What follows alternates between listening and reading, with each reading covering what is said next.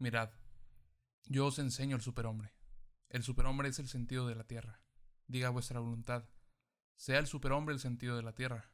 Yo os conjuro, hermanos míos, permaneced fieles a la tierra, y no creéis a quienes os hablan de esperanzas sobreterrenales. Son envenenadores, lo sepan o no. Son despreciadores de la vida. Son moribundos y están, ellos también, envenenados. La tierra está cansada de ellos. Ojalá desaparezcan. Así habló Zaratustra, Nietzsche.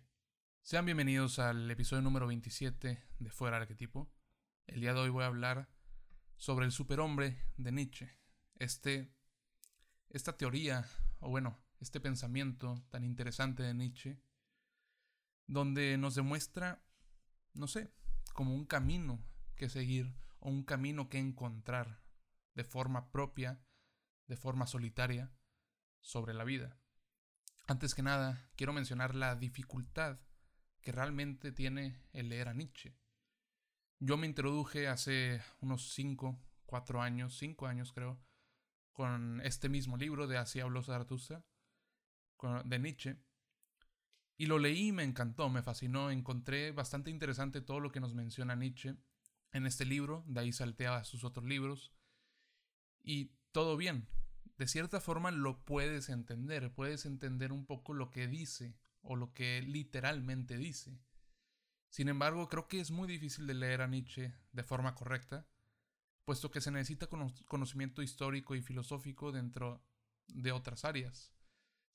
Tienes que conocer un poco sobre lo que dijo Platón, sobre lo que le dijo Aristóteles, Sócrates quizás, y demás autores de la antigua Grecia. Tienes que conocer a el contexto histórico en el que vivía, tienes que conocer la historia personal, la biografía de Nietzsche, para poder llegar a no malinterpretar el trabajo que él hace. Porque hay un, hay un problema con el trabajo de Nietzsche. Y es que este fue malinterpretado por muchas personas a lo largo de estos últimos años, estos últimos 200 años. Podemos ver la malinterpretación que pasa con los nazis, con el superhombre de los nazis, con este hombre perfecto superior y quizás si es causado por culpa de su hermana y el esposo de su hermana. Y es eso, yo invito a que leamos a Nietzsche, pero realmente no solo lo leamos, sino que investiguemos y tratemos de encontrar el significado de lo que hay detrás, las referencias que hay detrás de todos los textos de, esta de este personaje. Entonces, con el superhombre tengo que poner de antemano que el superhombre no se refiere al hombre tal cual. La traducción sería, eh, bueno, el término en alemán es Ubermensch, Ubermensch, que significa, bueno, tiene varios significados, pero se le puede atribuir un significado más preciso como un suprahumano, un superhumano, un humano superior, pero habla de un humano, así que no es una cuestión sexista.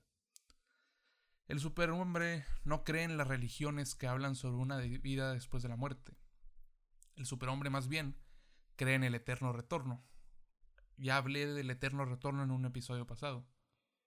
Entonces, por lo mismo, sus decisiones y acciones las ve como cuestiones que se repetirán por el resto de su existencia.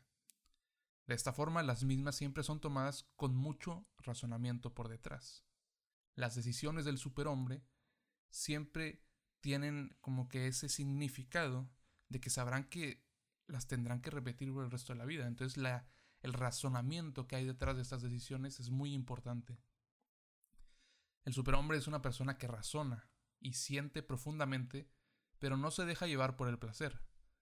El placer es algo de lo de menos. Este va más allá de esto.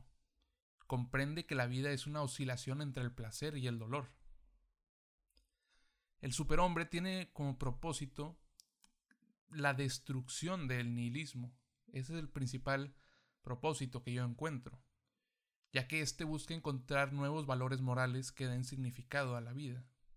De esta forma podemos decir que el superhombre es algo vitalista.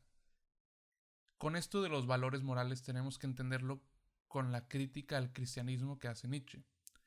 Él dice que estos valores establecidos eh, por la religión cristiana son erróneos y solo nos llevan a esperar algo en una vida siguiente cuando al final del día estamos viviendo en estos momentos en esta vida. Entonces necesitamos nuevos valores para encontrar algo más allá, para encontrar ese sentido de vida.